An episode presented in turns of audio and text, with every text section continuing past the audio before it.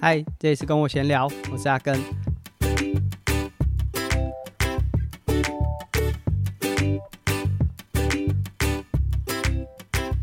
本集节目播出的时候呢，我已经离开隔离旅馆有三天的时间了。其实我第一天离开有点紧张，因为就是那一天晚上，我是一过了午夜十二点就回到自己的家里，然后太太载我回家，然后因为可能比较晚吧，呃，喉咙有点不太舒服，然后一直咳嗽，我就想说，哇，千万不要传染给家人，这样很危险。然后那个咳嗽是一直咳到隔天的白天，所以我也不确定为什么，但是那个咳嗽的感觉有点像以前我如果过敏性鼻炎，然后如果鼻涕倒流的话会发生那种感觉。那因为第二天要做快筛，所以。呃，快筛过后是阴性的哦，稍微松一口气。但是其实身体的状况就是时好时坏啊，没有一直维持很稳定。有时候讲话讲一讲就会卡卡的，声音声带不是很稳定，然后或者是呃会有干咳啊一些状况。那甚至其实我从确诊到现在，我的厕所大号都没有非常正常，就是都不是很好，状况不像以前那么好，所以。这些都是也许是后遗症吧，那我想总是会慢慢改善的啊。现在是来到了解除隔离之后第三天，但还在自主健康管理的期间，算是慢慢回到日常生活的状态上。当然还有很多事情慢慢的需要跟上，包含工作上啊，也是要慢慢恢复到正常的节奏。那接下来的一些计划啊，可能会有。包含在赛事上，虽然说 KPI Pick 是一个很重大的比赛，但都结束了，那就是一件过去式了。那接下来，呃，Lululemon 有邀请我参加龙舟赛，在大家河滨公园，每年的端午节算是一个盛事吧。我是从二零零九年参与过第一次龙舟比赛，所以到现在也超过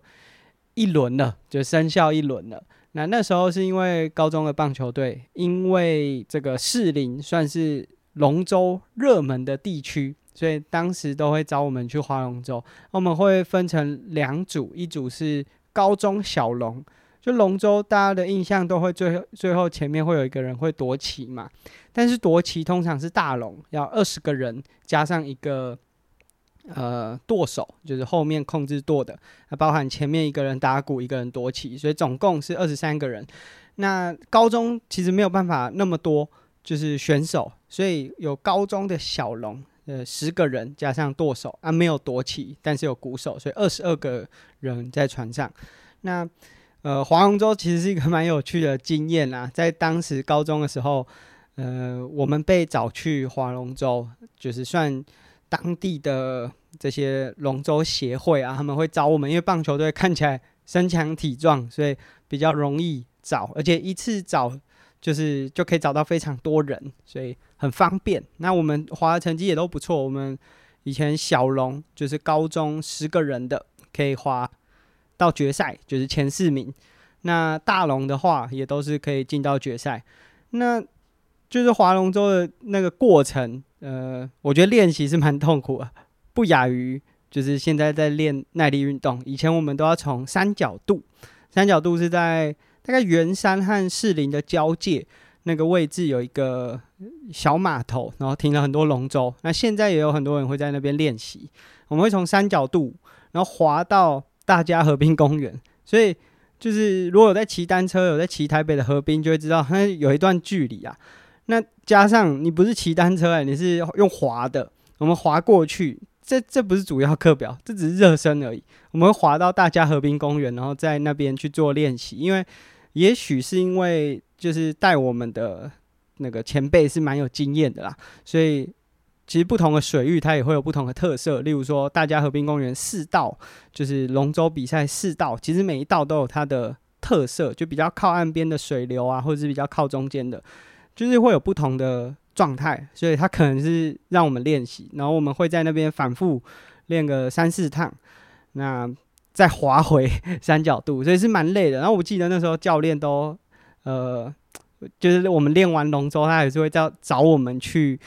就是回去练棒球的体能，就是可能因为天色比较昏暗了，不不太能够做这种综合的手背啊、打击练习，但他还是会把我们抓回去做一些基础练习，那就很累。但是他觉得，因为他他没有滑，他就是在岸上骑着脚踏车看我们，他都觉得我们是玩水，所以那是一段辛苦的经历。就划龙舟，现在想一想是蛮有趣的，包含在就是端午节那那个期间，然后可能大家和平公园会有很多人来看龙舟的比赛啊，那经体验是蛮不错的。但是在练龙舟的那段期间是蛮辛苦的。那我自己的太太也有划龙舟，而且她甚至有出国比赛。我今天这个突然岔出来讲一个题外话，就是 Lululemon 找我去划龙舟赛，我都还没有练习。龙舟最重要的就是团队默契，所以我也要等。呃，可以到台北的时候，尽快的加入这个龙舟的练习。那这是会在呃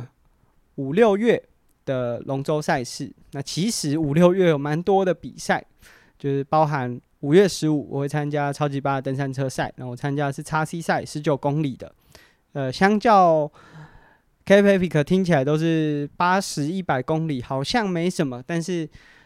经过了一个月的隔离时间，然后加上这确诊，可能也会有一些影响，所以我现在的体能应该是非常的差。就我回来的第一天，我就带着我家的狗马吉去骑车，我就发现哇，非常不适应。那要恢复到正常也不知道多久，但就想说是一个大，就是年度盛事啊。虽然以前都办在十月，然后现在呢，改到了这个时间点，五月十五，但就想说，哎，应该来参与一下，所以我也会参加这个超级巴的登山车赛。那距离虽然不像 K P P 来的那么长，但是距离一短，强度就高。那呃，整个大肚山的路线也不是很简单，所以我想也是需要花一点时间准备。那这是五月的一些活动。那六月呢？六月十九号在芙蓉。有办了一个 Lava X Trail，是呃公路三项混合了越野跑，也就是它就是标准的游泳一千五百公尺，然后呃公路车的骑乘加上十 K 的越野跑。那这个路线算是蛮新的，虽然说以前在芙蓉就有办过很多三项的赛事，包含我太太有比过亚洲杯，就是也是在芙蓉，那算是不是非常容易的一个路线，因为虽然它不是。真的很海泳的海泳，但是它在海湾内还是会有一些流，所以游泳的难度是有一定的水，需要有一定的水准。那路线呢？公路的路线又是上上下下的，所以它不是一个标准平路的骑乘，所以对骑乘技术来说也是蛮有挑战的。那加上最后的十 K 是越野跑，我也没有去那边跑过，所以算是一个陌生的路线。那我除了参加个人赛，就是这个。以大概算是奥运距离为基础的这个赛事之外，那我有接受邀请参加了这个算是邀请赛的冲刺距离。那它是四百公尺的游泳，十八公里的骑车搭配五公里的跑步，然后是指接受邀请，就只有接受邀请的选手可以参加。那我想应该大部分大家叫得出名字精英的选手都可以。在这个场上看到，加上这场比赛给了蛮高额的奖金，那我觉得我应该没有什么竞争力。但是既然接受了邀请，然后我也我本来还没有接受邀请前就打算报名了，所以我也会参加。那他这个冲刺的距离会在全程赛之前就先举办，然后我等于是比完这个上半场，还会接个人赛的下半场。我觉得就是当做去参与啦，当然。尽全力的去准备，在录音的今天呢，我就去游泳了。这我看了我 Training Peaks，扣除掉一些就是可能刚好在泳池附近的活动啊，或者是我练练习比较累，有去缓和游个八百公尺。扣除掉这些，我上一次真正的接受游泳的训练已经超过两百五十天了。所以我现在要回复呢，这跟 COVID。19完全无关，跟我确诊完全无关，就单纯就是太久没有，所以现在游起来动作感觉还行，但是续航力明显不行。那总之呢，就是我现在有好多活动和赛事要准备，然后希望自己可以满尽快的恢复到那个状态。那也不急啦，就是说真的，这些比赛都不是我放在非常前面，就不是什么 A 级赛事，但是还是尽全力的去准备。那这是接下来的赛事上面，那活动上面呢，就我工作上面可能在 Podcast 合作上也有一些进展，然后也会有一些额外的合作，在 Try to Go 三项玩不完那边，然后接下来也会考虑要办分享会，那时程如果出来的话，会再和大家分享。然后其实我在隔离那段期间也有很多的思考啦，和很就是在思考说接下来到底该做什么。所以自己有一些想法，只是呃，实际到底可以怎么执行，我自己还在摸索。那也许就是利用这个七天，其实也不太能做什么太呃太大大规模的活动，因为现在我还在自主健康管理，所以其实还是有一些规范在的。所以就也许这七天过后，就是好像从。呃，被隔离到回到社会啊、有点像那跟生人呐、啊，重新回到社会啊、这七天也许是一个缓冲期啊、可以慢慢的思考一下。那在这一集我们可能会讲快一点，因为这个主题我觉得只是一个个人的观察，尤其是在最近这段期间，呃，第一个疫情啊。第二个是又快要选举了，然后呃，其实之前我可能没有那么明显的感觉，之所以这次会有这么明显的感觉，是因为隔离期间电视都一直开着，然后就会新闻台会看到，然后就觉得说哇，每次到了这种很多议题的时候啊，就会特别有这种感触。就是我们在去南非的那两周，有做了一个运动员的个人品牌经营，那我们有讲说，就是诶，这个经营啊，可以让。无论是运动员也好，或者是你真的就是想要经营自己的话，可以塑造出你的品牌，或者是呃获得更多的受众。那说真的，真的是这是在社交网络越来越频繁之后，弥补了就过去因为距离的限制。你以前你可能如果想要能够获得更多的声量啊，或者是支持啊，你可能真的就是要在地。从地方就是我们讲的陆战嘛，一个一个这样子做起来。那、啊、现在因为有网络，所以感觉有点像空战，所以大家即便是在不同的县市，甚至不同的国家，都有机会，呃，去获得更多的资源或者是关注。那这个这样子的，就米平了这些呃距离上的限制之后，当然是一件很好的事情。就是像我自己可以。接触到像我在比赛的时候，甚至有南非就从台湾移民到南非的呃伙伴，他可能过去也没有关注那么多自行车赛事，但他就是借由这样的方式，诶，知道了有一个台湾选手来到南非比赛啊，跟我联络上，或者是说现在我住在中部啊，我有很多北部或者是南部还是会 follow 我的伙伴，这当然是一件很好的事情。可是当我们在讲这这个社群经营的时候，好像也有很多人是利用这样子的分方式呢，去圈出了自己的这个你我之间的温差，就好像有了这个社群影响力之后，明明你可以号召更多人去针对很多议题去思考，例如说我自己是很喜欢去谈论运动员或者是啊、这些体育班相关的议题，是希望让更多人了解。而不是只是画一个圈圈，让所有体育班的人在里面很嗨啊，然后听了觉得很开心啊。我在骂外面的人，可是当然，我们就是最近的观察，就真的有越来越多，明明他有社群影响力，去可以去感染更多人，但他选择方式却是利用分众，而不断把这个社群撕裂再撕裂。那乍看之下，真的好像是巩固自己在同温层当中的声量。就假设你是我们刚才讲的体育班，或者是呃你是铁人三项的运动员，那在同温层里面，你获得了很多的声量，可是实际上却把你和这个族群和另外一个族群之间的距离不断的拉开。我们自己在这个跟我闲聊，在第二季的第十六集。就是我们做了见面三分情，没见面十分赌烂。当时其实在讲的是我们彼此之间有认识的伙伴，就譬如说我认识了另外一位伙伴，但因为时间也好，或距离，或者是可能呃情境上，让我们彼此更加疏远，导致他因为没有跟我见面，然后产生很多的误解，或者是这个关系的连结好像不若往常。这是我们在讲认识的人，但从另外一个角角度去。思考，这其实也可以把它想象成你自己的同温层。我们最近就是无论是新闻报道上，还是我自己，就是看到身边的一些资讯，就是会觉得说，哎、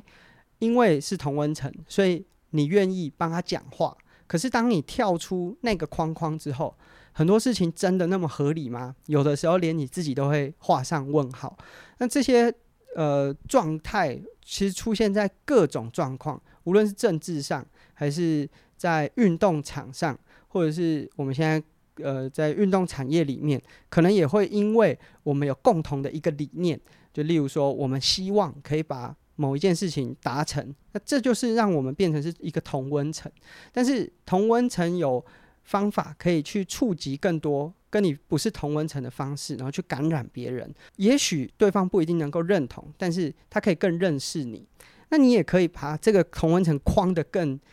巩固，就是好像把这个高墙筑得很。很高，让里面的人很嗨，用这种比较负面的方式去骂，然后去挑战，甚至直接对外就是发动攻击，然后让这个同温层里面感觉很棒啊，就是你愿意站出来为我们讲话，你好像就是我们这个族群里面的，但对外面的人来说，他完全没有办法理解你。那这样子对，就是呃单一领域想要。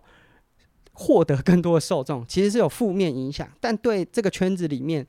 讲出这些话的人是有正面帮助的。我觉得这真的是个人选择。就我自己有时候也会陷入那个，就是在自己的同温层里面，跟着大家一起去攻击外在的人。有的时候我也会陷入那一种状态，但是有时候真的是需要跳出来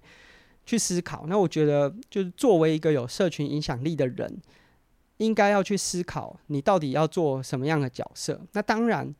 很多伙伴就包含无论是收听的听众，还是我身边的很多朋友，未必是有想要经营这个社群的。但我想大家也都会去追踪一些具有影响力、社群影响力的一些人。那我觉得大家可以去思考的就是。我要怎么去分辨出这个人到底是不是自己把这个圈圈画起来，然后只是活在这个圈圈里？这个有两个方法。第一个就是他是不是永远都只有提供你二分法的选项？就他是不是只有觉得说你支持我们就是对，啊不支持我们就是错？就是这种二分法。就事情其实永远不是只有两面，它是有很多个面向，甚至在不同的时间点，它其实这个状态是会改变的。指的并不是说你是一个墙头草，而是真的在不同的情境或者是不同的环境当中，它其实是会有很多可能性的产生。那这个具有影响力的人物，他是不是永远把你幼体化，永远都只提供你呃对和错？那在他的带领之下，你很有可能就是把这些原本有很多可能性的选项简化到只剩二分法。那第二个就是他有没有在拉高你的仇恨值？呃，在也许两年前的选举，其实就有很多这种拉高仇恨值的范例。我觉得政治一定是最容易举出例子的，因为它是一个也许在台湾很容易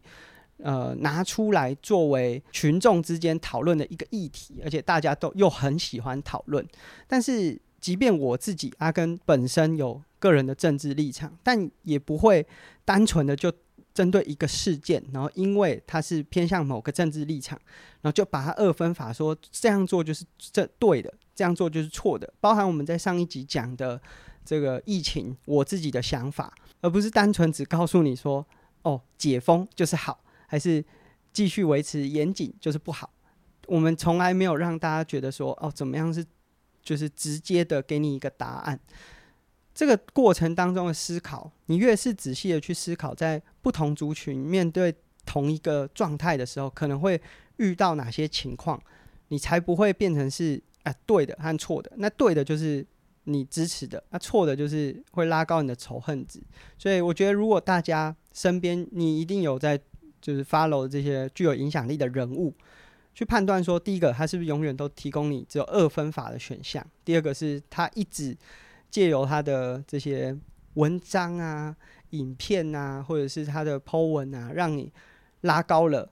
对于跟你意见不同的人更多的仇恨值。那我觉得这个是值得大家去思考的。当然，塑造出自己的那个框框，某种时刻是真的有好处的。但是我觉得这真的是大家要去意识到，然后慢慢的去思考，说到底怎么样才是呃比较能够更全面的去想一个议题或一件事情。那我想最后可能可能很多人会觉得说啊，就是你思考比较进步啊，那你比较呃想法比较多元啊，我就是比较自私，我就只是想要为自己想，我只是想要活在这个框框里。